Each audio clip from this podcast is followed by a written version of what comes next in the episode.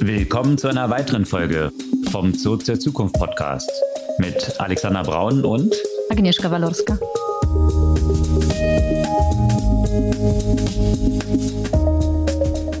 Was gab's Neues letzte Woche? Also letzte war wirklich extrem spannend, was Durchbrüche in dem KI-Bereich angeht. Also ein Thema jagte das nächste. Und als allererstes kam Gemini 1.5 Pro von Google. Mit ihren coolen Naming Conventions. Genau. Und eigentlich hat die Welt gar nicht geschafft, sich darüber zu erfreuen, weil gleich danach auch wieder mal sehr schlau gemacht von OpenAI, unter anderem Zora vorgestellt hat und noch ein paar andere Sachen gleichzeitig auch noch mit. Ja, das ist schon, schon faszinierend, weil wenn man so den Entwicklungen der Zeit davor folgte, war, dass viele Leute sich schon gelangweilt haben, weil in der AI wohl nicht mehr so viel passiert. Aber die letzte Woche hat es nochmal kräftig bewiesen, dass die Dynamik dort weitergeht. Ja, aber sowas von. Und die Welt war ja so dominiert eigentlich von den beiden Ankündigungen, dass äh, Themen, die sonst eigentlich auch sich total Gehör verschafft hätten, wie zum Beispiel VJPA von Meta und auch Stable Cascade von Stability AI, eigentlich ja so einem so ein bisschen vorbeiging. Dabei gab es da ja auch äh, wirklich erhebliche Fortschritte. Ja, und dann im anderen Feld bei Microsoft gab es einen größeren Artikel vom Wall Street Journal und auch von Heise, die sich ziemlich enttäuscht dazu äußern, was das ganze Ding Copilot jetzt schon alles so kann und ob es wirklich in Unternehmen gut ankommt oder eben nicht. Ich habe das Ding von Google ausprobiert, kann ich ja auch noch was dazu sagen. Und Softbank hat auch eine News rausgegeben, da wollte man vielleicht so ein bisschen gegen OpenAI anstinken. Da ging es jetzt nicht um sieben Billionen, die geraced werden sollen, sondern erstmal nur 100 Milliarden, immerhin, aber auch äh, mit dem gleichen Ziel, eigene Chips zu produzieren. Und Chips, da ist natürlich Elon Musk auch immer ein freudiger Abnehmer für seine AI. Da ist er natürlich, wie er bekannt gegeben hat, auch schon viel weiter, als eigentlich OpenAI jetzt ist. Und zwar schon vor einem Jahr. Aber ansonsten gab es dort einen längeren Artikel über die Werberesultate auf X slash Twitter vom Super Bowl. Da hat sich nämlich ein sehr hoher Prozentsatz davon als Fake Traffic herausgestellt. Hm. Mit welchem Ziel hat eigentlich Elon Musk äh, Twitter übernommen? Sollte um er nicht Bots die Bots mit, und genau. um Bots mit AI zu skalieren? Äh, ja. Mhm. ja, und dann gab es dort auch, wo vor kurzem auf X noch die ganzen Videos als Flex gepostet wurden, der Einsatz des, der Vision Pro, dass man sich das leisten kann, war jetzt ein ziemlicher Stream von Leuten, die jetzt gepostet haben, dass sie ihr Vision Pro an Apple wieder zurückschicken. Also dort so ein bisschen Enttäuschung auch offensichtlich in dem Umfeld. Und dann eine Reihe von Amazon-Klagen, Stichwort Enshittification, was wir letzte Woche kurz erläutert hatten. Da sieht man, dass jetzt äh, sowohl bei Amazon Prime, was Video angeht, als auch der Buybox jetzt Klagen in den USA eingereicht wurden. Und dann gibt's noch so ein bisschen Housekeeping, Berliner Startups und Hype-Themen, die jetzt so das Ende ihres Hype-Cycles erreicht haben, sowohl bei Flink als auch bei Tier. Das soll das Spektrum der Themen für diese Woche sein. Bevor wir jetzt im Detail einsteigen, kurz die Erinnerung, Ihr könnt unseren Podcast gerne abonnieren, einfach auf den Folgen-Button klicken und dann erhaltet ihr jede Woche Dienstag ganz früh am Morgen die neueste Folge. Verpasst die nicht mehr in eurem Newsfeed. Ja, was gab es da bei Gemini? Gemini hatten wir ja schon mal kurz beleuchtet, aber jetzt gab es schon wieder was zu Gemini, oder? Ja, das war ja das, die, diese, dieses Namings bei Google kann einem ja auch wahnsinnig machen, weil letzte Woche haben wir ja über das Gemini, was ja quasi der Chat sein soll, das ja auf dem Gemini Modell basiert, aber natürlich noch nicht auf dem neuesten, sondern das war jetzt, glaube ich, Gemini 1.0 Ultra, das bisher, und jetzt gibt's 1.5 Pro. Und dann soll es noch 1.5 Ultra kommen. So, also man kann sich das ja auch nicht komplizierter machen, ne? Das ist so wie mit Google Wave und Duet und Google Chat und Google Spaces und hin und her alles eigentlich irgendwie nach und nach die gleichen Produkte, aber mit 50 verschiedenen Namen. Und hier jetzt anscheinend lauter andere Produkte, aber mit allem mit, dem gleichen Namen. Aber dann Ultra und Pro sind dann wiederum andere und hin und her. Ja. Und dann brauchst du aber noch One, um das tatsächlich nutzen zu können, aber nur wenn du, äh, wenn es ein Schaltjahr ist und irgendwie der Freitag der 13. Monat ist und, und man das Monat abgeschlossen hast. Ja. ja, genau. Genau. Naja, aber genug, genug gelästert über Google, weil das war wirklich, wirklich, wirklich sehr, sehr spannend. Und zwar ein der größten Durchbrüche, die dort stattgefunden haben, ist die Länge des Kontextfensters. Und zwar so fast Orders of Magnitude größer als das, was es bisher gab, ja. Kontextfenster sind dann diese Tokens, also quasi so das, was in Arbeitsspeicher sozusagen, könnte man sagen, des, des Bots ist, genau. mit dem man sich interagiert quasi. Was da, was da verarbeitet werden kann. Also so, man kann sich das am besten vorstellen wie Größe des Dokumentes, die du, die das Ding zum Beispiel verarbeiten, durchlesen, analysieren kann.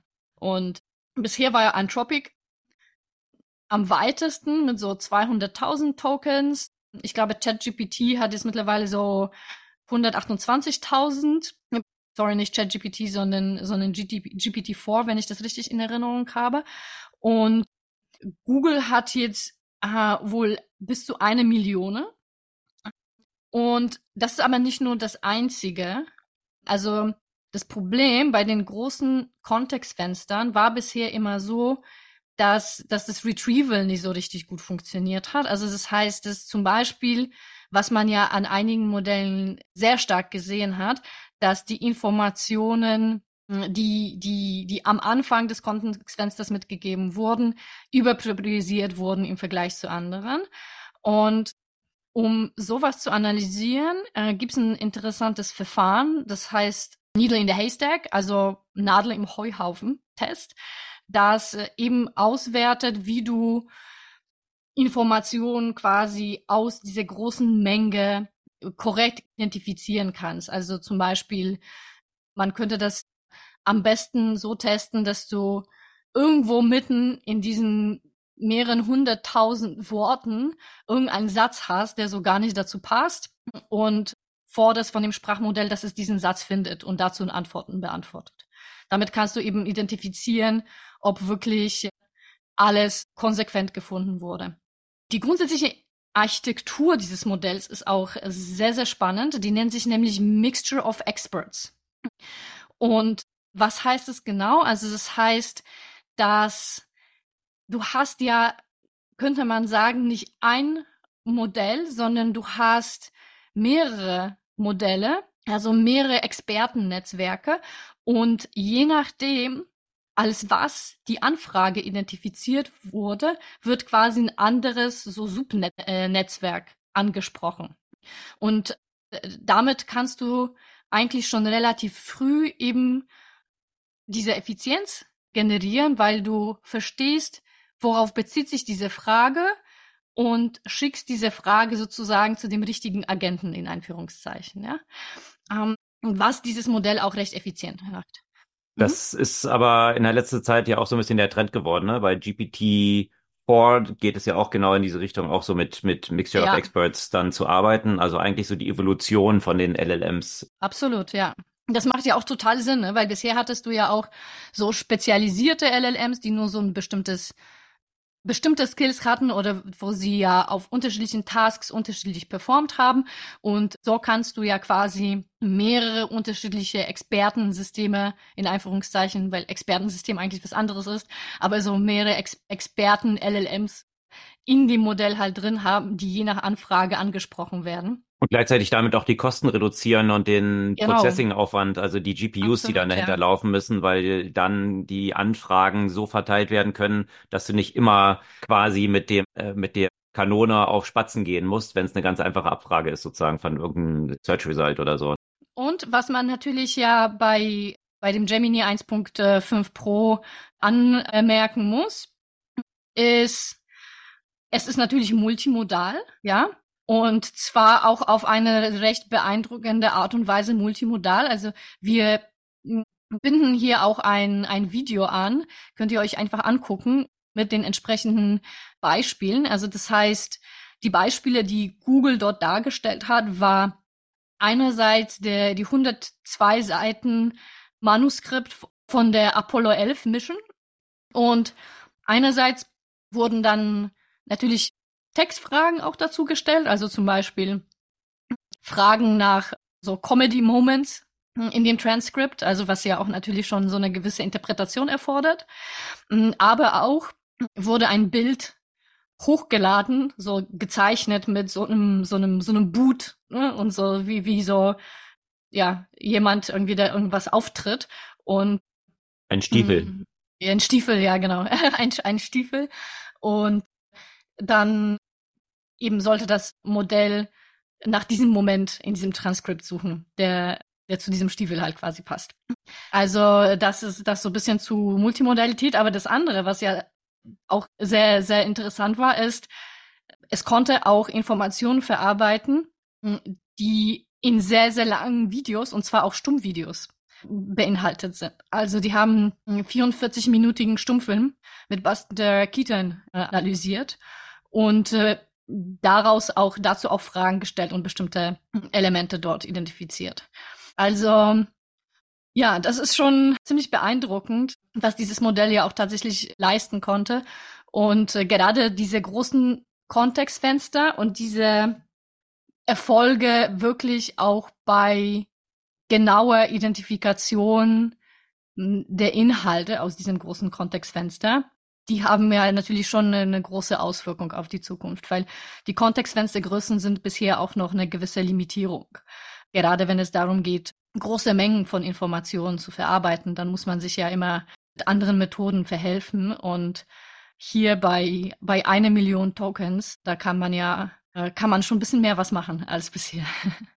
Also da ein großer Fortschritt, aber der bislang noch nicht öffentlich zugänglich ist. Es waren bisher dann nur die internen Berichte und Beispiele ja. quasi von Google kommend. Ne? Die haben genau. das Modell jetzt noch nicht auf die Allgemeinheit losgelassen. Nee, haben aber dann das Paper dazu ja auch veröffentlicht und das war ja auch wieder eine weitere spannende Sache. Da hat sich nämlich, kann ich wirklich empfehlen, das Video, was, was wir dort verlinken, weil man ja auch eben auch gesehen hat, welche Rolle offene Forschung und auch Entstehung von zum Beispiel Open Source Modellen für eine Rolle spielt, weil man gesehen hat in den Quellen zu dem Paper von Google, zum Beispiel worauf auch diese Forschung basierte. Und das war zum Beispiel relativ viel von Mistral. Also das ist natürlich gerade in dem Bereich einfach so essentiell, dass, dass das eine auf dem anderen aufbaut. Und äh, deswegen ist es ja auch so gut, dass, dass viele solche Unternehmen und, und Forschungseinrichtungen quasi auch entstehen, die sich ja durch diese einerseits Competition, aber andererseits irgendeine Art doch Kollaboration gegenseitig befeuern und auf den jeweiligen Ereignissen und zwar in einem krassen Tempo aufbauen, ja, weil das Paper, auf dem sie basiert haben, von Mistral war jetzt auch gerade mal paar Wochen alt. Das Tempo ist einfach enorm, ja. Also die Milliarden, die dort ausgegeben werden und die Gehälter in Millionenhöhe, die da für die AI-Expertinnen und Expertinnen gezahlt werden, haben ja. auch einen gewissen Impact dann, äh, den man sehen kann. Das auf jeden Fall, ja. Ja. Ja, aber damit blieb's nicht an großen News. Also, nee. wie du schon gesagt hast, eigentlich somebody stole Googles Thunder, könnte man sagen. Und das war mal wieder Sam Altman, oder? Äh, ja, das war jetzt auch mal wieder sehr schlau gemacht, ja. Also ich hatte das Gefühl, wenn ich jetzt so durch meinen Feed durchging und so weiter, also zwar so die, die Nerds haben natürlich sich schon eher auf dem Google Gemini aufgehangen und das verfolgt, aber für die größere Öffentlichkeit waren die, Bena die Neuigkeiten von OpenAI eher so das Thema. Und das ist ja auch sicherlich nicht überraschend, weil mit allem. Shareability. genau, mit Video zu tun hat, kann man natürlich äh, sehr schnell Verbreitung schaffen. Und man muss ja aber auch sagen, auch da verlinken wir natürlich, weil wenn wir von Videoinhalten sprechen, ist es, glaube ich, am besten auch mit Video dargestellt. Sora hm, ist ein neues generatives Modell eben für Video erstellen und die Ergebnisse sind schon sehr beeindruckend, wenn es um die Detailtiefe geht und ist tatsächlich weiter als alles, was man bisher gesehen hat. Und also Google Lumiere war ja tatsächlich auch, äh, ging ja auch schon sehr stark in diese Richtung. Aber wenn man sich jetzt damit, wenn man das jetzt noch damit vergleicht, wie noch so vor einigen Wochen oder Monaten KI-generierte Videos aussahen, haben ja einige wirklich Vergleiche dargestellt, die noch wirklich super crappy waren. Also ich habe selbst ein paar solche Sachen getestet. Das war alles sofort als KI generiert zu erkennen. Da mhm. haben irgendwie die Körperteile nicht gepasst, die Bewegung hat nicht gepasst, war alles sehr verzerrt. Und hier hast du ein Level von Details, auch bei menschlichen Gesichtern und Bewegungen, so dass die Videos wirklich sehr, sehr schwer sind zu unterscheiden von echten Videos und auch mittlerweile eine durchaus beeindruckende Länge haben von eine Minute. Das waren bisher die meisten Videos, die jetzt irgendwie fünf oder acht Sekunden äh, gedauert haben. Also von daher war es eher so so ein bisschen wie so ein GIF äh, als ein richtiges Video. Und äh, auch das ist noch nicht auf die breite Öffentlichkeit losgelassen worden. Das Einzige, was man machen konnte, war über X Vorschläge für die Prompts zu schicken und dann, dann wurden sie ja quasi veröffentlicht und man kann so ein bisschen mit vorgefertigten Prompts auf der, auf der Website von OpenAI ja auch testen. Ja, und das fand ich auch wieder das Faszinierende, was ja auch demonstriert mit einem Klick quasi jetzt mal überspitzt von, von OpenAI, welche Anzahl von Geschäftsmodellen dann plötzlich wiederum eliminiert werden und Startups, die bisher an vergleichbaren Sachen gewerkelt haben. Du hast ja Lumiere schon genannt oder Runway AI ist ja auch so ein Ding, was bisher so in dieser Video Generation ja auch, also Text-to-Video, vor einem Jahr ziemlich Schlagzeilen gemacht hat, aber wie du schon meintest, das sieht jetzt alles so wie ein bisschen Child's Play aus ja. äh, gegenüber dem, was jetzt dort möglich ist. Also ich habe so ein paar Videos gesehen. Eins war ein ja, ein Dorf in, in Kalifornien zur Zeit des Gold Rushs. Und dann kam man dort quasi wie so mit, mit einer Drohne reingeflogen, einem Fluss entlang und man sah die Häuser und die Leute, die dort rum, rumliefen. Und das sah alles extrem realistisch aus. Ein anderes war dann auch so eine, so eine Klippe äh, an Meer äh, mit so einer mittelalterlichen Stadt und, und solchen Gebäuden, wo man dann so rüberflog, mit welchem Detailgrad dann auch ja. diese Klippe und das Meer dahinter und die Gebäude dort abgebildet waren. Das war schon faszinierend.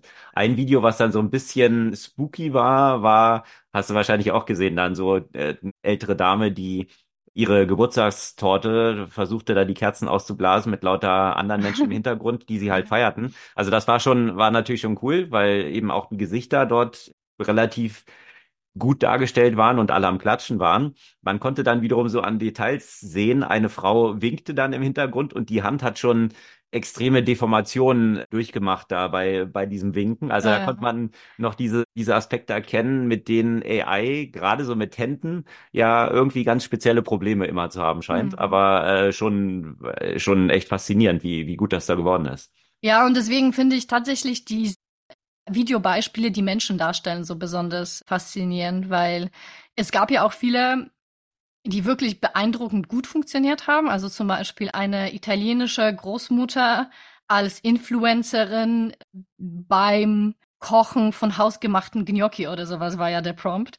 Und das war schon einfach wirklich, wirklich sehr, sehr, sehr detailliert.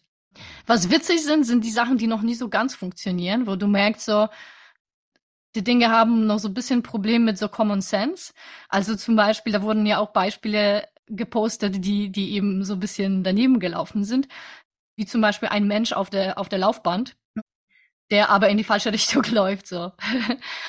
Also so, so, so, so paar, klein, paar Kleinigkeiten, wo du merkst so, okay, da fehlt doch sozusagen so noch so der menschliche Level vom Verständnis von Zusammenhängen. Ja, oder also ein Glas, äh, was mit Getränk gefüllt war, was dann umkippte und irgendwie danach nicht weniger da drin war als, als davor und lauter solche Sachen. Ja, genau. Also das, das immer so dieser, dieser Common Sense, der dann eigentlich hintersteckt, was, was nicht funktionieren kann de facto, aber das natürlich hier von diesem Modell noch nicht ganz so gecheckt wird äh, in diesem Kontext.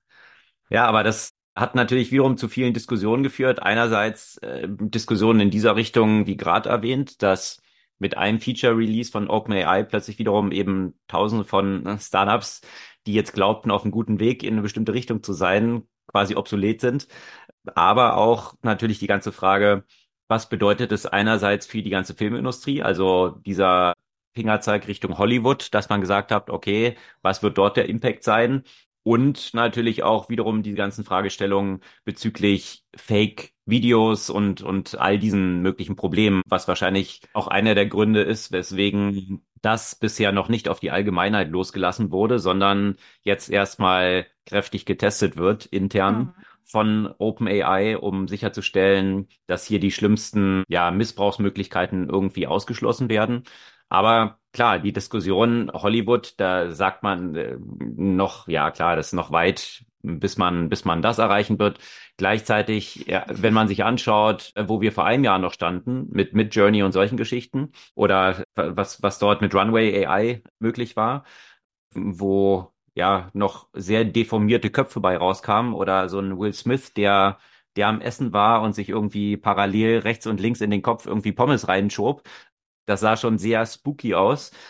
Wie, wie viel besser das in so kurzer Zeit geworden ist und äh, das jetzt einfach mal zu extrapolieren, dass es ja auch äh, exponentielle Entwicklungen sind. Das heißt, die Verbesserung wird auch noch immer schneller gehen. Das heißt, das Level, auf dem wir jetzt Sora haben, ist das schlechteste Level, auf dem es jemals sein wird. Das muss man sich einfach mal vorstellen. Und dann kann man sich im ersten Schritt natürlich gut vorstellen, dass viel von solchen Werbevideoproduktionen, äh, da kann man natürlich super viel ja. jetzt einfach so generieren.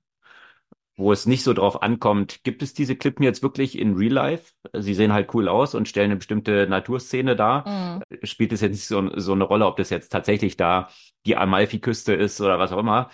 Das spielt dann in vielen dieser Werbespots wahrscheinlich auch nicht so eine große Rolle. Mhm. Also da Aber kann man auch sicherlich. In wenn du darüber nachdenkst, so Serien wie Game of Thrones, wo auch so viele Naturdarstellungen hast, wo, wo die durch halbe Welt reisen müssen und diese Aufnahmen von Orten, die eh ausgedacht sind, zu machen. Also, weißt du, dann, ja.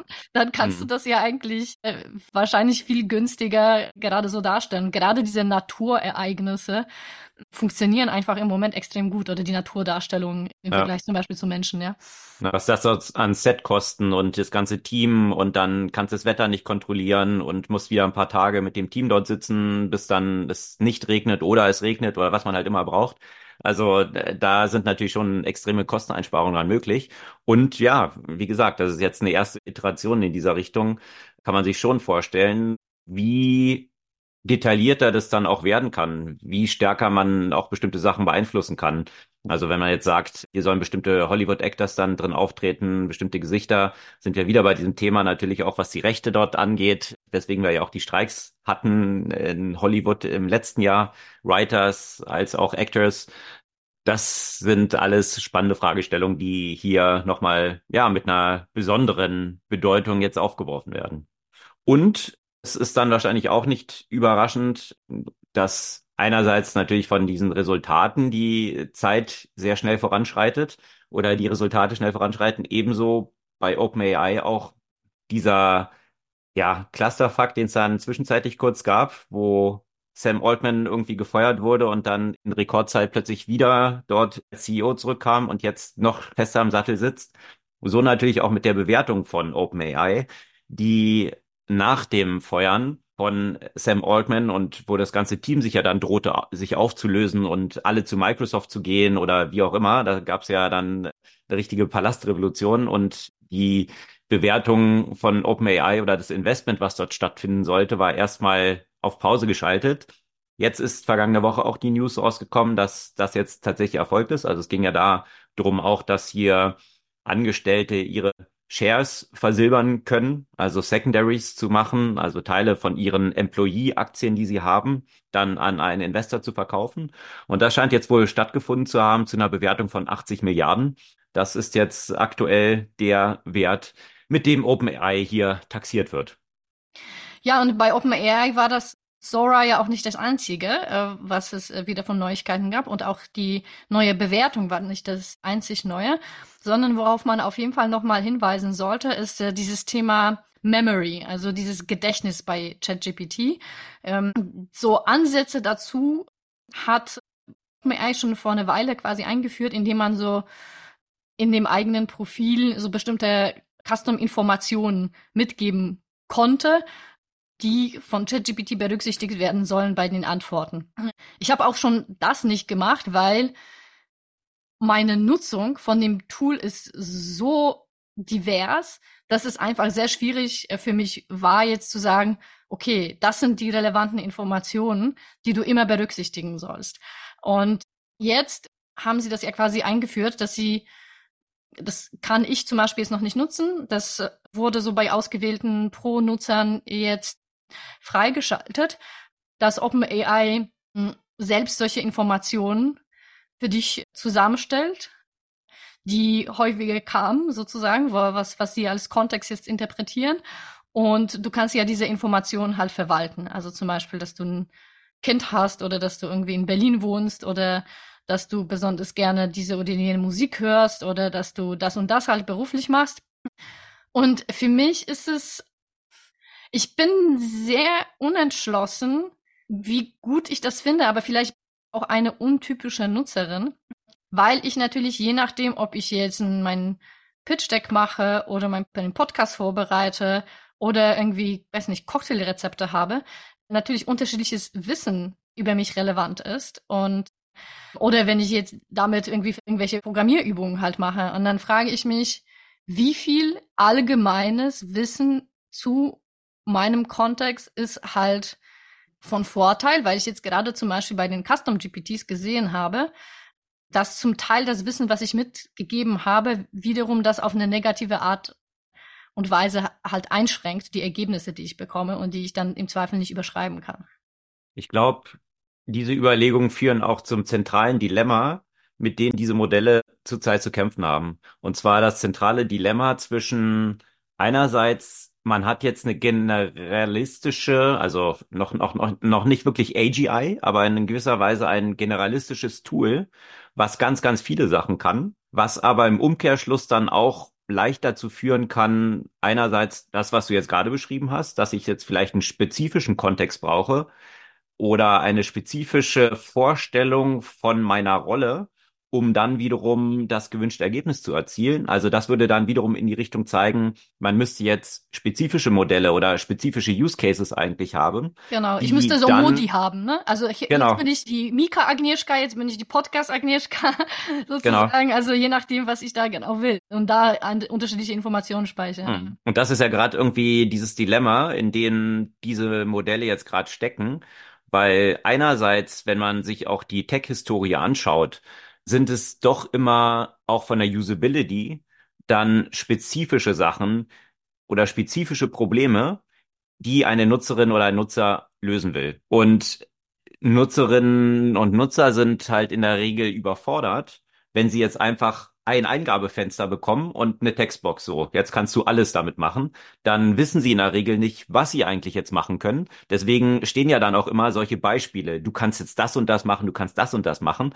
Aber das ist natürlich immer nur so eine Eselsbrücke zu dem bei den Nutzer jetzt bestimmte Ideen zu triggern, was sie jetzt tatsächlich damit machen können. Und das, glaube ich, wird eine der zentralen Fragen sein, auch in Bezug auf Lösungen, die jetzt von Startups gebaut werden können, finde ich jetzt bestimmte Use Cases, wo dann tatsächlich wie so ein Application Layer eine Differenzierung schaffen kann, weil ich ganz spezifische Lösungen für ein Problem damit anbiete, auch wenn dahinter dann ein generalistisches Modell läuft, aber vielleicht nur ganz spezifisch auf diese Lösung jetzt äh, ausgerichtet oder einfach dieses ja, Buffet-Menü von Chicken liegt drauf und die Hackbällchen und irgendwie noch vegetarisches Essen, also wo, wo Nutzer dann überfordert sind. Also das sicherlich eine, eine der zentralen strategischen Fragestellungen jetzt für die Kreation von bestimmten Produkten. Mhm. Und da frage ich mich, ob mittelfristig, und auch da kann natürlich du hast ja auch richtig erwähnt, dass das jetzt natürlich die Möglichkeit für viele Startups ist, auch das, was ich natürlich mache. Aber auch da ist natürlich die Frage, wie stark kann OpenAI später auch da reingehen? Weil im Moment ist es halt sehr fokussiert auf diesen Chat-Interface, ne? Und das ist so, wie du ja quasi auch schon gesagt hast, äh, die Leute wissen zum Teil nicht, welche Fragen sie stellen, weil sie wissen nicht, was sie nicht wissen. Das ist ja so das zentrale Problem. Du, ne? Also wenn du weißt, was du nicht weißt, dann hast du sehr, sehr gute Möglichkeiten, sich die Antworten zu beschaffen. Wenn du aber nicht weißt, was du nicht weißt, dann hilft dir ChatGPT eigentlich überhaupt nicht. Und das ist ja das, ne, worauf jetzt, jetzt vieles zum Beispiel bei, was, was Startups angeht, dass du antizipieren kannst, welche Fragen die Leute haben könnten und deren basieren darauf zum Beispiel Empfehlungen, Warnungen und so weiter halt ausspielst. Und da ist aber auch für mich die Frage, kann OpenAI später auch in diese Richtung gehen? Dass ich sage, das ist mein Copilot für XY und das wartet nicht auf meine Fragen, sondern das gibt mir gleich irgendwie entsprechende Antworten. Da gab es ja auch Beispiele, ich weiß nicht, ob du schon mit Perplexity AI ein bisschen gespielt hast, dass da hat sich zum Beispiel auch jemand, äh, also so ein Assistenten zum Beispiel zum Spanisch äh, lernen halt gebaut, äh, wo du eigentlich nur Hi halt reinschreiben kannst oder Hola. Und dann bekommst du eben die entsprechenden Fragen. Also du musst dir jetzt nicht überlegen, worüber möchte ich sprechen, sondern hast du einfach sehr, sehr einfachen Trigger. Und oder dass du auf, basierend darauf, dass du einfach Hi reinschreibst, bekommst du die entsprechende aktualisierte Wetterprognose und so weiter. Also, also sowas, wo, wo du jetzt nicht aktiv konkrete Fragen stellen kannst, sondern dass du einen entsprechenden Assistenten hast, der für dich ja schon indirekt diese Fragen quasi beantwortet. Und da wird es, glaube ich, vieles in diese Richtung gehen, ja. Ja, das finde ich auch passend, dass du dieses Beispiel Perplexity jetzt erwähnt hast, weil es dort analog zu dem, was released OpenAI und was wird damit alles wiederum dis disrupted, natürlich auch eine Ankündigung wiederum gab oder nicht eine Ankündigung, sondern ein Artikel, der im The Information erschienen ist. Die sind ja in der Regel immer sehr gut informiert, hm. so Scoops als erste zu bringen dass natürlich, große Überraschung, auch OpenAI daran arbeitet, einen Search-Assistenten zu bauen. Also mhm. das, was eben Perplexity AI ja auch macht, also eigentlich Google direkt anzugreifen und zu sagen, das ist ja auch die Hypothese des Gründers von Perplexity AI, dass er halt sagt, er ist ziemlich ruhig oder macht sich keine großen Sorgen über Google, dass Google, obwohl sie natürlich auch diese ganzen AI-Themen dort bauen, dass sie Perplexity AI als Search disrupten werden weil ihr Hauptgeschäftsmodell im Weg steht. Also dieses mhm. klassische Innovators-Dilemma. Wenn Google das machen würde, würden sie ihre ja, goldene Cow, die sie fleißig am Melken sind mit Search und, und Advertising dort kaputt schießen. Und deswegen äh, sieht er sein Unternehmen ganz gut geschützt. Aber der Punkt, der jetzt eben durch diesen Artikel in Information dann nochmal rauf, raufgekommen ist, den wir jetzt ja auch schon ein paar Mal heute erwähnt haben, wer schützt sie davor, dass OpenAI nicht morgen sagt, na übrigens machen wir auch. Und ich meine, äh, dieser Markt Search ist natürlich so riesig und das Problem so zentral, dass es klar ist, dass sie hier auch natürlich spezifische Lösungen bauen werden, die Search adressiert und damit äh, Perplexity AI nicht ganz so sicher unterwegs ist, wie sie bisher angegeben haben, unterwegs zu sein. Was mir bei Perplexity, Perplexity auch gestern aufgefallen ist, das finde ich immer wieder faszinierend, dass die Modelle überhaupt nicht rechnen können, ja. das ist echt so geil. Ich wollte gestern wissen, die aktuelle Nummer eins im Tennis ist gerade 90 Wochen Nummer eins und ich wollte fragen oder ich wollte wissen, in welchem Alter die vorigen Nummer eins diesen Meister erreicht haben. Und die Daten hast du natürlich all online, weil du siehst ja schon alleine bei Wikipedia hast du die Daten, wann, wer, wie die Nummer eins geworden ist. Keine Chance. Ne? Also okay. sobald das so, also sobald das so eine mathematische Aufgabe ist, das ist auch immer wieder faszinierend, wie OpenAI, also wie ChatGPT daran scheitert, mit Aufgaben wie schreib den Text, der Text darf maximal 180 Worte haben. Funktioniert nie und niemals. Funktioniert völlig random, ja. Also es ist echt so, das, das Faszinierende ist, ich meine, was die Technologie schon kann und wo du annehmen würdest, das ist doch eine triviale Aufgabe, aber dafür sind die Modelle halt nicht hm. trainiert, ja. Funktionieren halt anders, sozusagen, mit der Wahrscheinlichkeit vom nächsten Wort, ja. Und genau. das, da sind Matheaufgaben, aber da wird's dann eben auch interessant sein zu sehen, also das, was du mit, mit diesen Experts in diese Richtung sich entwickelt äh, zu haben, zu identifizieren, was die gestellte Task jetzt tatsächlich ist. Und wenn die Task eben eine mathematische ist, ich meine, Kalkulatoren gibt's ja da draußen jede Menge. Ja, und das Äh, kann auch mehr Computer, ne? Das kann auch mehr ja auch mit dem Code. gut. Ja. Ja, und dieses Thema ist natürlich auch noch relevant dann bei anderen Artikeln, die vergangene Woche erschienen sind, unter anderem im Wall Street Journal. Da war eine ziemliche Abrechnung mit Microsofts Copilot. Der Artikel, den fand ich jetzt aber, muss ich sagen, nicht so wirklich fundiert, Mhm. weil dort sehr, naja, mit Anekdoten berichtet wurde, ja, irgendwie das Unternehmen nutzt es jetzt schon und am Anfang ist Microsoft ja raus, rausgegangen mit diesen 30 Dollar und Unternehmen musste mindestens 300 Lizenzen kaufen. Das war so das Minimum und da gab es dann doch wohl ein bisschen Pushback, dass einzelne Unternehmen zunächst mal das mit einigen wenigeren Mitarbeitenden ausprobieren wollten. Und ja, die Ergebnisse waren wohl recht gemischt. Also, dass zum Teil die Präsentation, wo dann überall Copilot ein Button drin ist quasi, also AI ein Feature in dem existierenden ist, dann von den Ergebnissen ziemlich underwhelming waren für viele Leute. Also wo sich dann eben jetzt die Frage gestellt hat, die Bewertung, die Microsoft jetzt in der letzten Zeit erzielt hat, wie dynamisch sich der Kurs dort entwickelte von dem Unternehmen, basiert ja stark auf dieser Fantasie, dass sie mit AI jetzt hier den ganzen Markt aufrollen und sich dann aber doch die Frage stellt, wird es tatsächlich die Zahlungsbereitschaft von 30 Dollar pro Mitarbeitenden jetzt geben?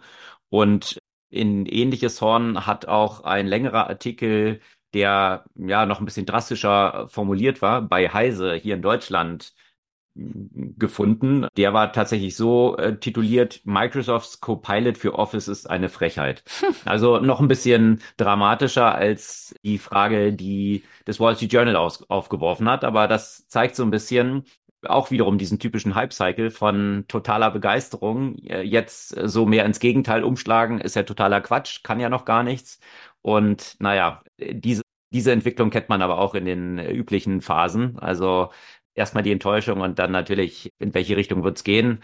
Große Überraschung. Die Dinger werden auch immer besser. Ja. Und ja, von daher eine nette Anekdote, einfach nur nochmal nachzuzeichnen, wie diese S-Kurven dann noch da irgendwie verlaufen. Ja, ich kann ich kann es auch von dem Google, wie heißt es, Duet, Duo, Duo? Keine Ahnung, bei Google weißt du ja eh nie, wie sie heißen, wie wir das Thema Aktuell schon heißt hatten, wie gerade. das aktuell heißt, aber auch so eine Art Copilot. Und ich muss auch sagen, das war ziemlich underwhelming. Also, also erstens hat es nur zum Beispiel nur auf Englisch funktioniert, was schon mal so ein bisschen armselig ist, gemessen daran, dass die Sprachmodelle ja eigentlich alle schon äh, komplett äh, multisprachig halt sind. Und wenn ich mir jetzt eine, E-Mail hab vorschreiben lassen, auch auf Englisch, war es irgendwie auch ein kompletter Schrott. Und dann auch so noch so komisch formatiert, wo ich sagen muss, irgendwie hilft mir alles gar nicht.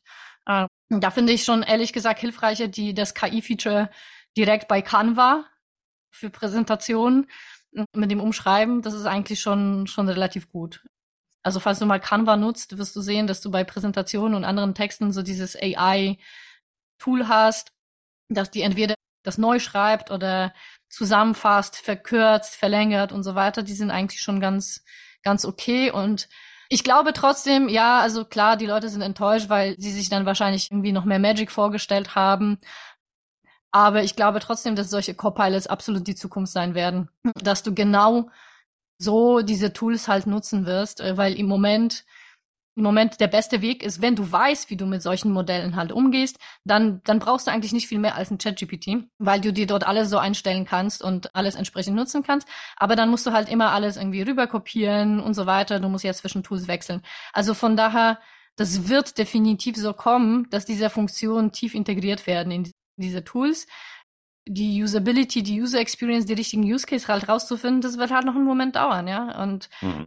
Was wirklich absurd ist, muss ich sagen, halt wirklich, wenn, wenn jetzt Microsoft gesagt hat, müssen mindestens 300 Leute nutzen, weil kein Unternehmen wird das jetzt erstmal machen. Du wirst es immer erstmal im Kleinen halt einfach ausprobieren.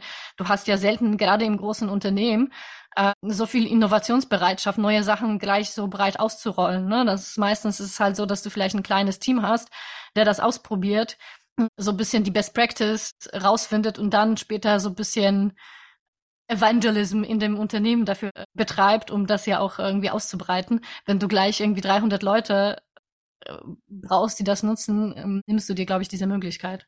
Klar, aber das ist natürlich auch typisch Microsoft Enterprise Sales. Für mhm. die bewegt sich die Nadel halt erst, wenn, wenn, wenn die Kasse richtig klingelt. Genau. Vor dem Hintergrund der Umsätze, die so Microsoft dann natürlich erzielen muss. Mhm. Aber eben, was ich auch interessant finde, und es geht ja auch wiederum so ein bisschen in die Diskussion rein, von generalistisch zu spezifischen Anwendungen, dass Copilot dann integriert in jetzt PowerPoint oder Excel dann eben schon eine etwas spezifischere Anwendung ist, mhm. eines Use Cases oder eines zu lösenden Problems. Mhm. Noch nicht jetzt mega spezifisch, weil ich kann natürlich auch auf Präsentationen ganz unterschiedliche Sachen mit ganz unterschiedlichen Zielen oder auch in Spreadsheets unterschiedliche Sachen machen. Also da wird's noch ein Layer drunter wahrscheinlich nochmal spezifische Lösungen geben. Also so wie in ganz vielen, in ganz vielen Plattformen, die auch am Anfang sehr breit aufgestellt waren, ja, wenn man sich so ein, äh, was, was halt so die, die ganze Zeitungsindustrie eigentlich disrupted hat, so Craigslist anschaut. Jede Kategorie in Craigslist ist ein eigenes Billion-Dollar-Startup oder Dekakorn geworden. Ob das jetzt ähm, Classifieds gewesen sind im Bereich von Immobilien oder Dating und so weiter. Also und und so kann man sich, glaube ich, hier in diesem Kontext auch vorstellen, dass du dann sehr spezifische Anle Anwendungen wiederum hast, aber dieser Zwischenlayer, den wir jetzt gerade so haben, so ein Mittelweg aus dem, aus dem sehr generalistischen zu spezifischen Anwendungen eigentlich ist. Und da ist dann trotzdem noch die Frage, wie wird dann das Interface wirklich dort aussehen? Ja, mhm. weil einfach nur ein Button dort drin, das ist so das Typische das Neue wird einfach ein Feature im Existierenden, aber vielleicht kann das Existierende auch einfach ganz neu gedacht werden, weil sich die Problemstellung grundlegend verändert vor dem Hintergrund der Lösungsmöglichkeiten, mhm. die es jetzt mhm. plötzlich gibt. Ja, das ist auch echt, echt, also ich finde, das ist eine der wirklich spannendsten Fragen, wie die neuen User Interfaces aussehen werden für diese Use Cases. Ja, also das ist nur dieses Thema, ich meine, vor fast zehn Jahren habe ich schon Talks zum Thema Zero User Interface halt äh, gegeben, ja. Und dem nähen wir uns vielleicht auf irgendeine Art und Weise, aber das erfordert einfach so gutes Verständnis von den Bedürfnissen von deinen Usern, um ihnen wirklich mit so einem Art User, Zero User Interface wirklich das zu geben, was sie tatsächlich brauchen. Aber wir haben jetzt so viel noch bei, bei äh, OpenAI und Microsoft geblieben. Da gab es ja noch zwei andere News aus dem äh, Umfeld, die ich auch nicht unerwähnt lassen möchte. Und was sehr interessantes kam aus dem Hause Meta. Und das Ding heißt VJPA oder VJPA, Video Joint Embedding Predictive Architecture, was anders funktioniert als jetzt klassische generative Erstellung äh, von Videos. Die sagen auch, das ist ja quasi auch kein Generative AI, sondern damit sollen Videos auf eine Art und Weise verstanden, die auch der menschlichen Wahrnehmung näher kommt.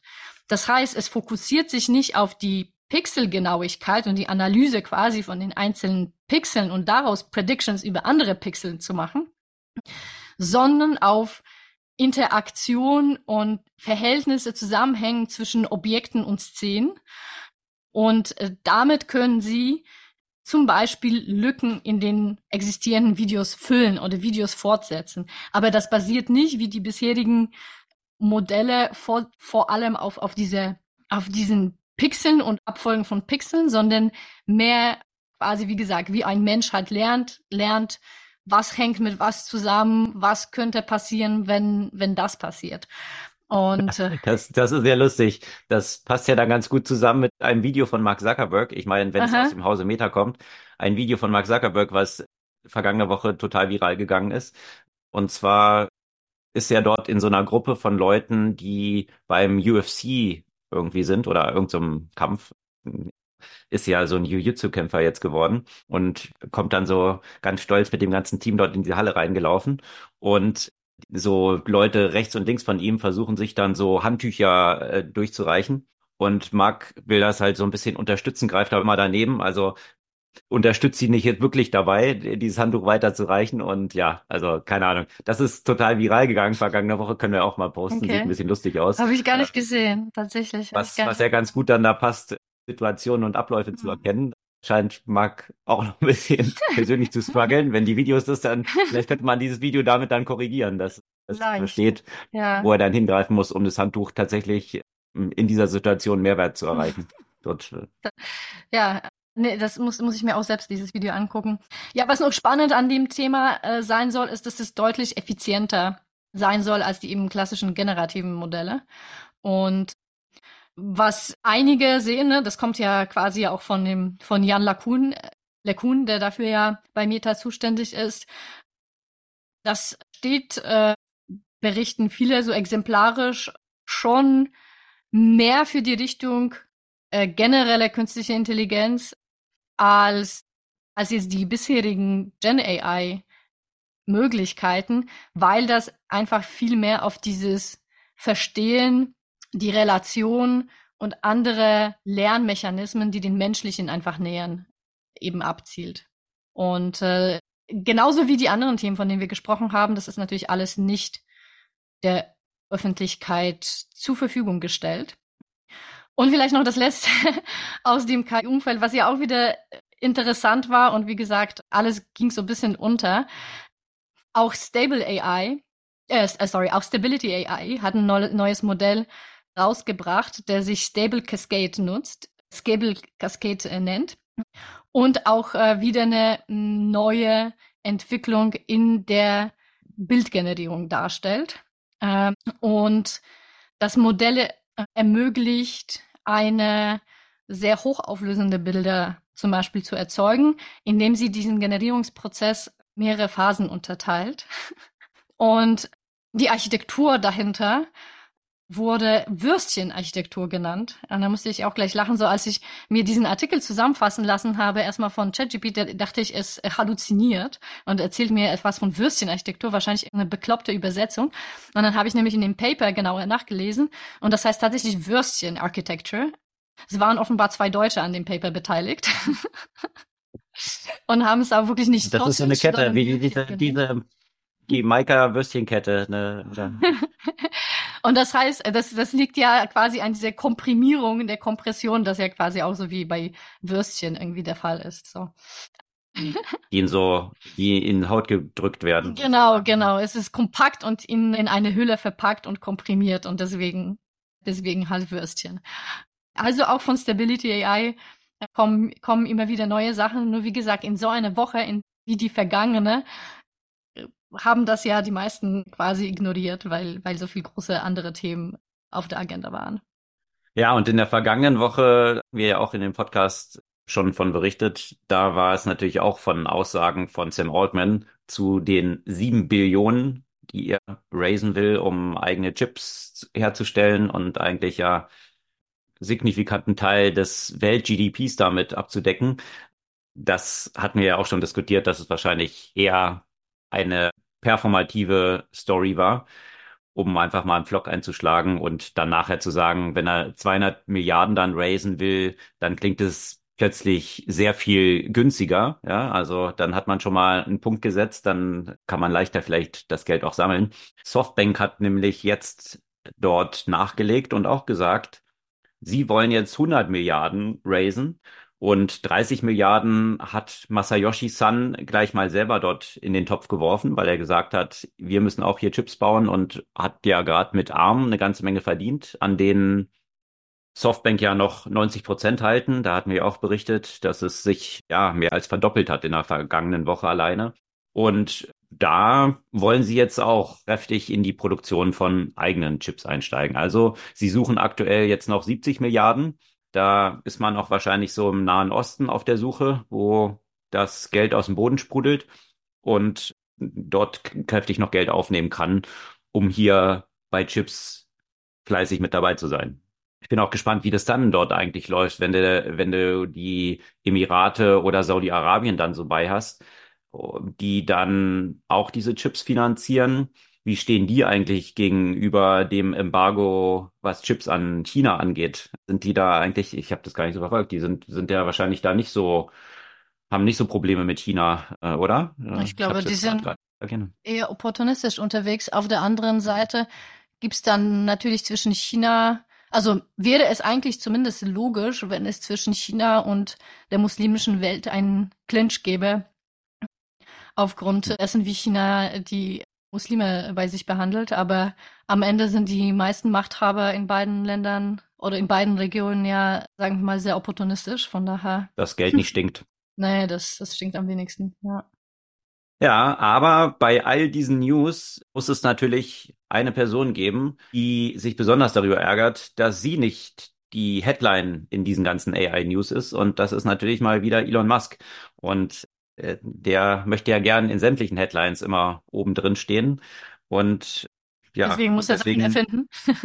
naja, deswegen muss er jetzt auch gleich mal twittern, dass das, was jetzt OpenAI mit Video Generation dort rausgebracht hat, ja was ist, was Tesla natürlich schon seit über einem Jahr kann, weil sie für Self-Driving äh, natürlich lauter solche Videos generieren müssen, um solche Situationen zu simulieren. Also Video Generation ist dort schon ein wichtiger Part.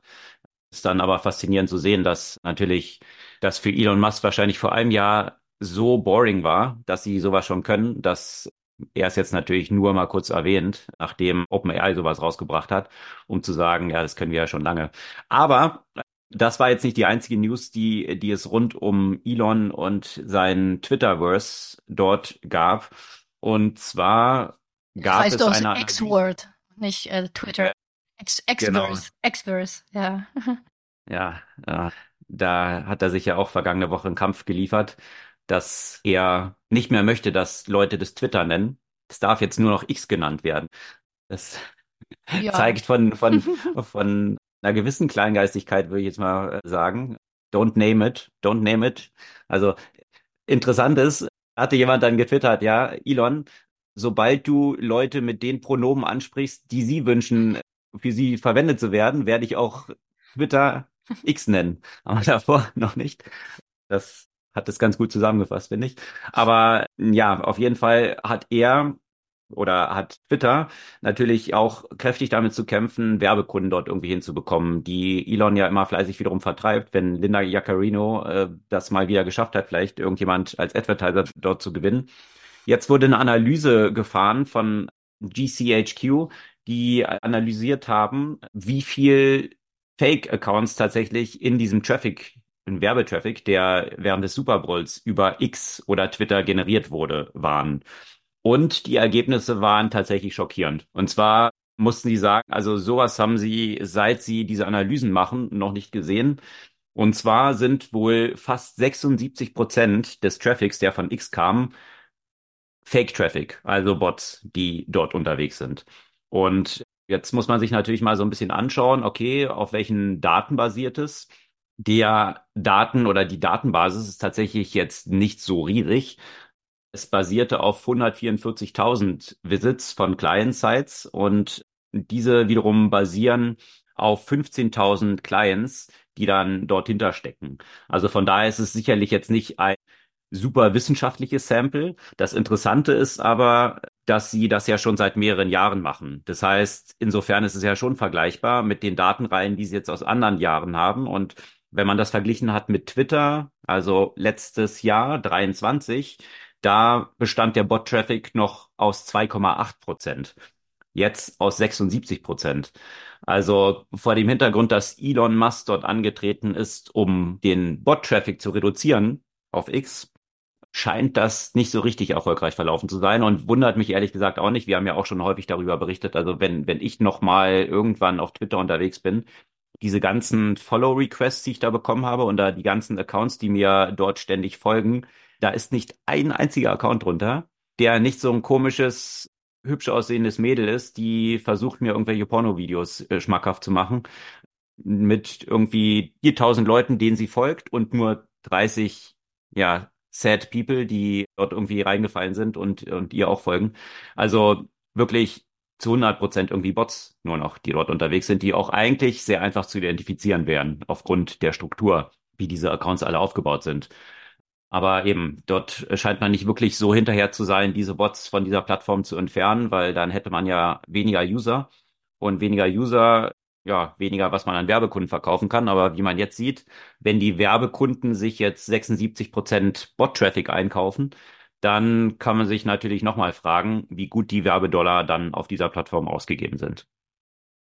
Aber auf X waren auch andere Sachen vergangene Woche unterwegs und zwar wie zum offiziellen Verkaufsstart von der Vision Pro dann viele Leute natürlich posteten, wie sie ganz stolz die Vision Pro auspackten und sich auf den Kopf setzten oder im Tesla damit unterwegs waren oder auf der Straße oder in der U-Bahn, haben jetzt eine ganze Menge Leute das Gegenteil gepostet und zwar, wie sie die Vision Pro wieder einpacken, weil es gab wohl ein 14-tägiges Rückgaberecht, was Apple dort eingeräumt hat und von dem scheinen jetzt eine ganze Menge enttäuschter Nutzerinnen und Nutzer Gebrauch gemacht zu haben. Also stellt sich jetzt tatsächlich die Frage, das sind jetzt natürlich immer nur Anekdoten, man weiß es nicht wirklich. Einblick in diese Zahlen wird Apple sicherlich auch nicht liefern wollen. Aber ich frage mich, ne, wie viele ja. das ja einfach nur gekauft haben, um es zu testen. Und das eigentlich nie die Absicht hatten, das wirklich bei zu behalten. Also ich, hm. ich kann mir das eigentlich ganz gut vorstellen. Okay, du wirst es ja mal irgendwie erfahren und testen und gucken, was das kann. Du weißt aber eigentlich schon, dass es, dass es erstmal ein überteuertes Advanced Prototype ist. Und kaufst du das eigentlich schon gleich mit dem Hintergrund, das zurückzugeben? Würde mich ehrlich hm. gesagt gerade bei den Preisen auch wirklich nicht überraschen, ne?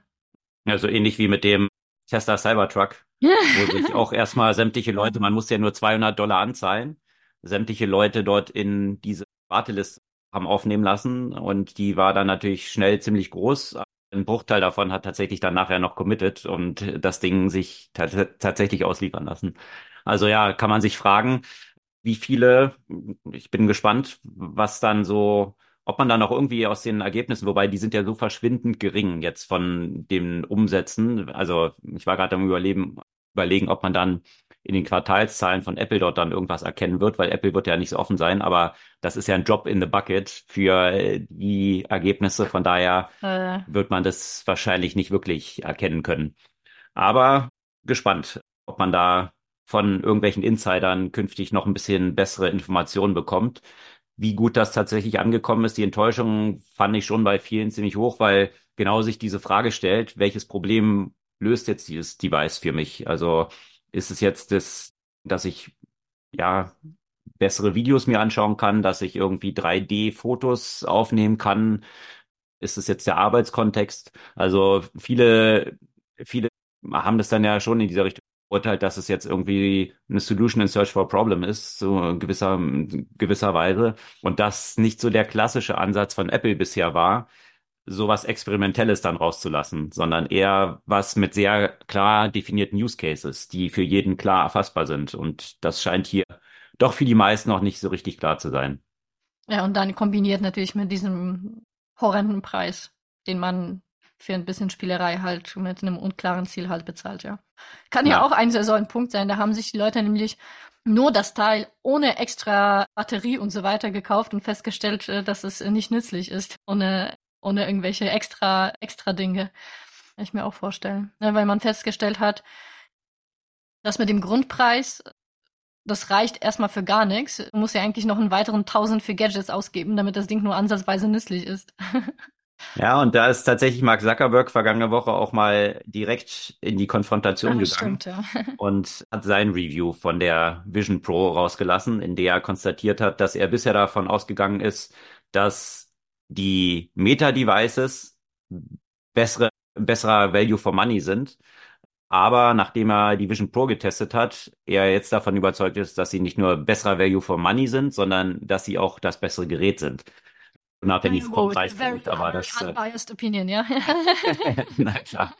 Aber schon interessant zu sehen und auch so ein Switch in der Strategie, dass er als CEO jetzt direkt das Konkurrenzprodukt selbst irgendwie shit-talkt, sozusagen. Ja, das ist ja in der Regel äußert man sich ja nicht so zu Konkurrenzprodukten, um sie nicht damit noch zu adeln eigentlich. Aber das scheint hier bei Meta doch personal zu sein mittlerweile.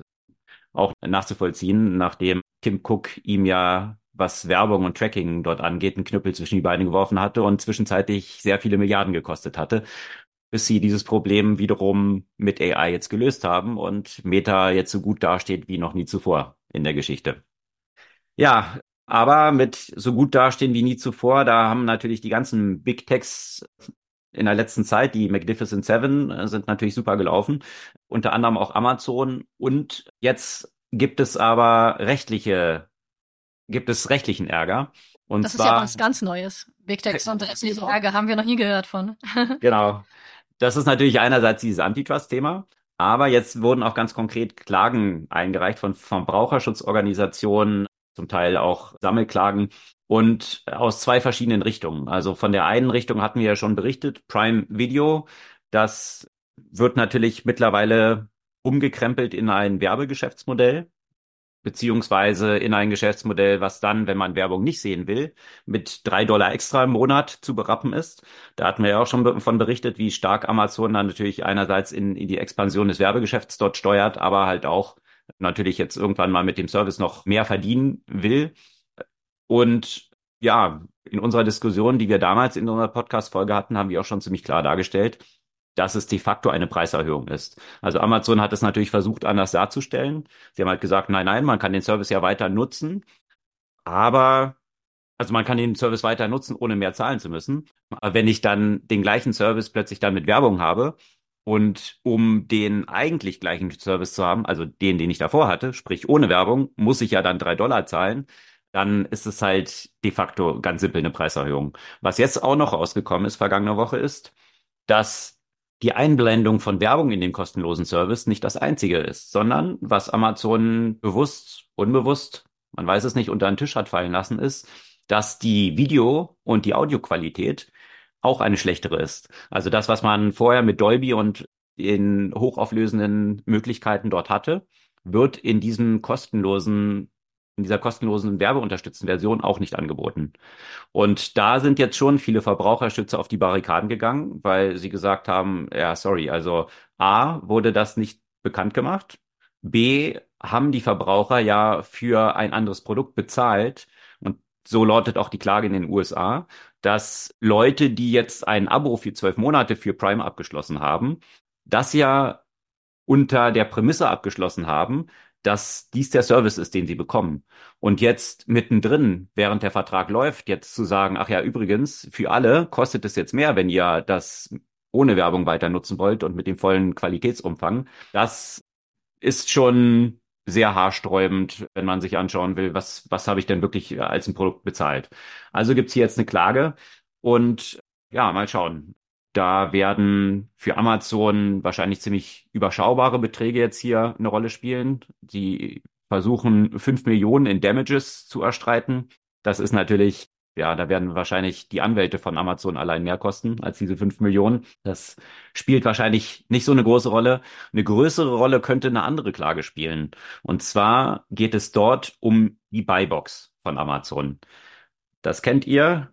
Wenn man bei Amazon unterwegs ist, einkauft, prominent auf der rechten Seite dann so eine sehr stark hervorgehobene Box, wo man die Möglichkeit hat, jetzt Buy Now oder eben in den Basket hinzuzufügen, Add to Cart. Diese zwei Optionen stehen ja dann zur Verfügung. Und hinten mit dieser Box verknüpft sind ja häufig entweder eigene Produkte, die Amazon direkt selber dort vertreibt, oder Händler, die auf dieser Plattform unterwegs sind von Amazon. Und was jetzt bei genaueren Analysen rausgekommen ist, ist, dass dort häufig mit dieser Box natürlich jetzt nicht die günstigsten Angebote, die auf Amazon verfügbar sind, verknüpft sind, sondern Amazon in ihrem Algorithmus dort natürlich bestimmte Händler bevorzugt, die auch das Fulfillment bei Amazon nutzen. Also mit denen Amazon auf andere Weise noch mehr Geld verdient. Ach, wie überraschend.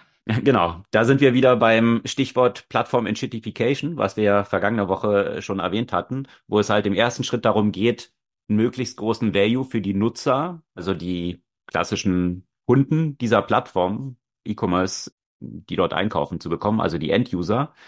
Und da hat Amazon am Anfang ja sehr stark in diese Richtung gepusht, ja, und die ganzen Policies, die ja auch in die Richtung gehen, no questions asked, Sachen zurückschicken, also wirklich das optimale Nutzererlebnis zu schaffen. Aber das hat sich ja merklich in der letzten Zeit verschoben, äh, weil es vom Search immer stärker in diese Richtung ging, dass die Suchresultate bezahlt sind, dass man eigentlich die Produkte, die man finden möchte, nur noch sehr schwer findet, weil man ein paar Seiten nach unten scrollen muss, um tatsächlich diese Produkte als Suchergebnis auch zu finden. Und natürlich jetzt auch zum Nachteil eher Endkonsumenten, die dort einkaufen, jetzt Produkte in dieser Buybox verknüpft sind, die nicht mehr den günstigsten Preis haben. Und äh, der, der zweite Stage dieser Plattform-Shitification ist ja, dass dann eben die Händler dann auch ausgequetscht werden. Und die Händler sind natürlich die Merchants, die bei Amazon unterwegs sind. Und die werden ja aktuell ja in dieser Richtung ausgequetscht, dass sie benachteiligt werden, wenn sie nicht noch zusätzliche Services auf Amazon einkaufen. Also dieses Fulfillment bei Amazon, dass man es in den Warehouses von Amazon liegen hat. Also Amazon mittlerweile eben Geld von beiden Seiten bestmöglichst versucht zu extrahieren aus dieser Plattform. Und ja, das ist dieser klassische Move von Plattform Inshitification. Der könnte jetzt aber tatsächlich hier Amazon recht teuer zu stehen kommen. Da geht es jetzt nicht nur um fünf Millionen. Man weiß noch nicht genau, was der tatsächliche Schaden ist, aber was dort in dieser Klage erwähnt wird, ist, dass wahrscheinlich 80 Prozent der 300 Millionen Userbase US-Kunden sind. Also um die geht es sich ja, ähm, um die dreht es sich erstmal, ist ja eine US-Klage. Und dass wahrscheinlich jeder im, in den vergangenen Jahren schon mal über diese Buybox eingekauft hat. Und die US-Sales pro Jahr ja um die 600 Milliarden sind, die über Amazon laufen. Und wenn man jetzt dort annimmt, dass jeder Kunde hier schon mal mehr gezahlt hat, als tatsächlich das günstigste Produkt wäre, was er eigentlich kaufen wollte, dann könnte dort schnell eine ziemlich große Schadenssumme zusammenkommen. Also durchaus eine Klage, die auch Amazon nicht wirklich gut gelegen kommen sollte. Mal schauen, wie es dort weiterläuft und das wird sicherlich in Deutschland auch noch ein Thema werden. Ja, ein Thema in Deutschland war auch. Wird das so in Deutschland auch das äh, Produkt so genutzt oder? Die Buybox, ja. Mhm. Ja, okay. Mhm. Ja. Und mit Prime Video, da sind sowieso ja schon die Verbraucherverbände auf den Barrikaden, die auch gesagt haben, dass es eben gegen die Verträge verstößt mhm. und dass eigentlich hier ein Widerspruch notwendig ist und ja, okay. das Vorgehen von Amazon hier nicht mit den Gesetzen vereinbar ist. Mhm. Mal schauen, wie sich das dann dort weiterentwickelt. Nutzt du Prime eigentlich? Dort Videos irgendwie zu schauen? Also ist dir jetzt auch die Werbung schon untergekommen? Äh, nicht wirklich. Also Oder ich hast hab, du Upgrade gemacht? Keins von beiden? Nee, um Gottes Willen. Ich habe ich hab eigentlich gar nichts. Nee. Ich habe letztens, was, was Videoskonsumtion angeht, war ich eigentlich nur auf YouTube und habe so AI-Sachen geguckt. Deswegen. und sonst hatte ich, glaube ich, keine Zeit für Amazon. Ja. Hm. Ich habe es tatsächlich mal ausprobiert und ich wollte auch, ich glaube, ich werde dann irgendwann diese drei Dollar oder zwei Euro irgendwas dann mehr zahlen. Aber ich wollte natürlich auch erstmal sehen, wie funktioniert es dort mit dem Video? Sind die jetzt wirklich besonders gut ausgesteuert und so weiter?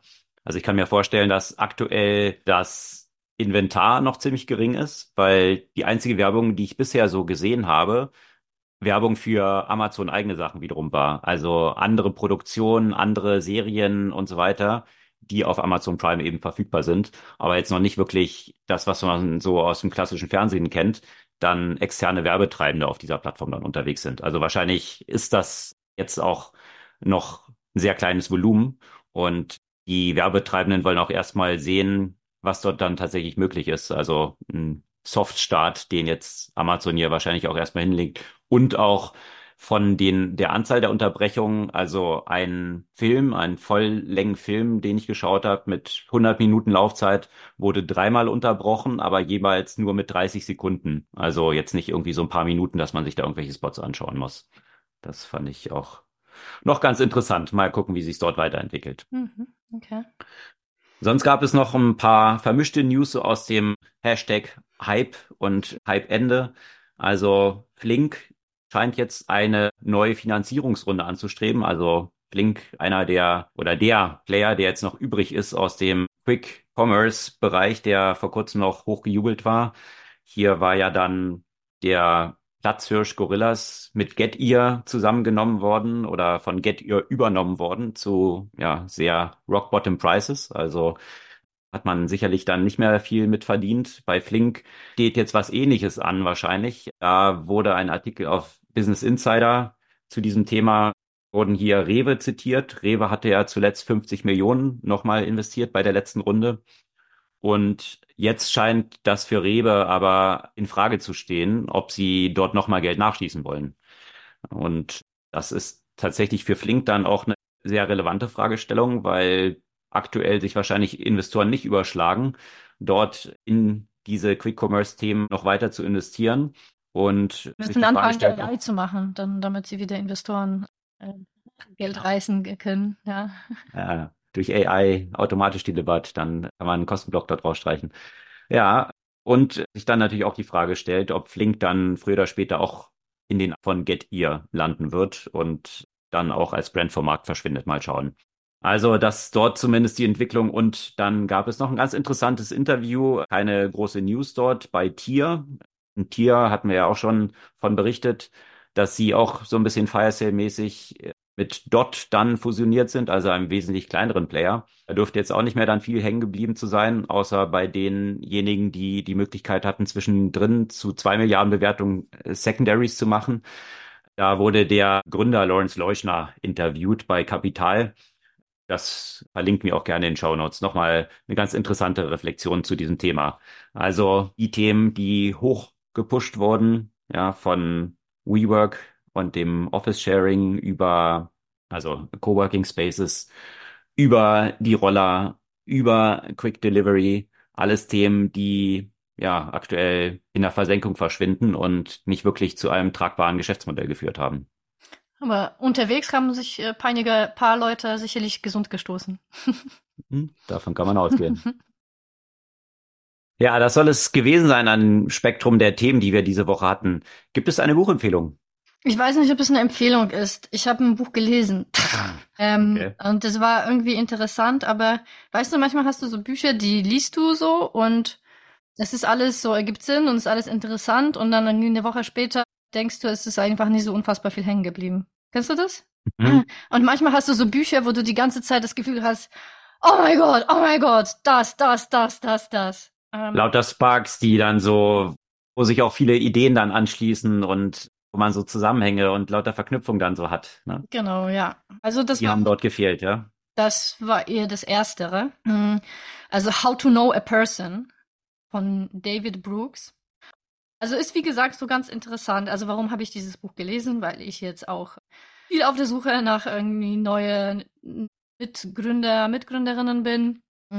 Und da ist das Thema, die Menschen zu kennen und zu verstehen und vielleicht auch ein Stück weit sich selbst ja auch zu verstehen und zu wissen, wie man interagiert und was das für Konsequenzen hat und so weiter, spielt alles halt eine große Rolle. Und das waren sicherlich so paar interessante Denkimpulse, aber jetzt nichts, wo ich dann sagen würde, boah, da habe ich jetzt so die krasse Erkenntnis mitgenommen, die mir, die mir komplett gefehlt hat, die, die ich jetzt übersetzen kann. Also das Buch war sicherlich trotzdem nicht irgendwie verschwendete Zeit, so viel würde ich das nicht sagen. Das hilft ja sicherlich so ein paar Sachen auch zu organisieren und zu, zu, zu reflektieren, wie man mit Menschen umgeht, welche Fragen man Menschen stellt, die man gerade zum Beispiel kennenlernt und so weiter. Aber mir hat vielleicht so ein bisschen das eine oder andere gefehlt, was mir so, was so richtig für mich noch da geblieben wäre, also ke keine Erkenntnis. Okay. Und David Brooks ist, was ist der Psychologe oder? Ja, genau. So? Ich glaube, das ist, ein, das ist ein Psychologe. Also das Buch ist so eine Mischung aus Psychologie, ein Stück weit ja auch Philosophie, äh, genau. Ah, okay. Der hat auch dieses Bobos in Paradise, The New Upper Class and How They, uh, how they Got There, was so ein bisschen sich lustig macht über diese neuen Bohemians, die, mhm. die aber eigentlich doch die Bourgeoisie sind eigentlich. Okay, interesting. Ja, das also, habe ich bei mir tatsächlich noch zu Hause liegen, aber das. Also es war mhm. sehr, sehr kurzweilig, kann man auch echt gut hören. Es ist nur, vielleicht liegt es ja auch an mir, aber ja, ich, ich, ich konnte da jetzt auch längerfristig nicht so viel mitnehmen. Ja. Nichts? Was, was, was, was ist so eine Erkenntnis vielleicht? Naja, doch vieles. Also, also eher so kleine Sachen so. Ja, klar, mhm. also wenn du Leute kennenlernst, also so Sachen wie, klar, wenn du jemanden nach zehn Jahren nochmal triffst, dann ist es wahrscheinlich die komplett andere Person, auf die du jetzt irgendwie nicht schließen kannst. Und hm. dass da so ein bisschen auch, natürlich, wenn du Leute kennenlernen willst, dann über die Standard paar Fragen hinauszugehen, um zu verstehen, wer diese Person halt wirklich ist. Und eben dieser Aspekt, auf den er halt auch natürlich sehr stark setzt, sich erstmal selbst halt kennenlernen, damit du andere Menschen halt kennenlernen kannst, ja. Und wie viel, wie viel tragen wir an Einschränkungen sozusagen schon, schon, schon mit in die neuen Beziehungen rein, ja. Und wie gesagt, das alles irgendwie zusammen ergibt ja alles Sinn und hört sich gut an, aber ich kann jetzt nicht sagen, das war so die Ker Kernerkenntnis, die ich jetzt so mitgenommen mhm. habe. Vielleicht habe ich auch mhm. nicht aufmerksam genug gelesen, ich weiß es nicht, aber es gibt so viele Bücher, wo du gleich denkst, so, oh ja, das habe ich jetzt wirklich so mitgenommen, das kann ich jetzt umsetzen. Mhm. Vielleicht muss ich das nochmal lesen, ich weiß es nicht. Ich glaube, es gibt viele Bücher, die man lesen kann. Das, ja, äh, das Leben ist kürzer als die Anzahl der Bücher, die man lesen kann. Von daher sollte man es vielleicht nicht. Ich das hab, ist sehr äh, traurig, ja. genau. Also von daher muss man auch dort die Prioritäten setzen und vielleicht dann auf andere konzentrieren. Neben ganz überschwänglichen Bewertungen, die ich so in Headlines hier bei Amazon rauslese, ist auch eine Bewertung, die es vielleicht dann am besten zusammenfasst. Vier Sterne und da steht dann dabei kind of intuitive but useful. Also was auch so vielleicht so in die Richtung geht, dass viel davon intuitiv ist, aber ja, okay. Ja, genau, ja, genau, so. genau, ja. Also es wird keinem schaden, so, ne? Hm. How to Know a Person, The Art of Seeing Others Deeply and Being Deeply Seen von David Brooks, dass die, naja, Buchempfehlung, I die don't Informationen know, äh, darüber, dass es dieses Buch gibt. genau. Wenn ihr dort in das Thema einsteigen wollt, könnt ihr es gerne lesen. Das soll es für diese Woche gewesen sein. Wir freuen uns über euer Feedback, eure Kommentare und auch gerne Empfehlungen unseres Podcasts. Wenn ihr ein, zwei Freunde habt, die euch einfallen, wo ihr denkt, denen würde dieser Podcast sicherlich auch gut gefallen, sind wir euch sehr dankbar, wenn ihr denen jetzt einfach direkt eine kurze E-Mail schickt mit einer Empfehlung unseres Podcasts. Und dann hören wir uns kommende Woche wieder. Bis dann.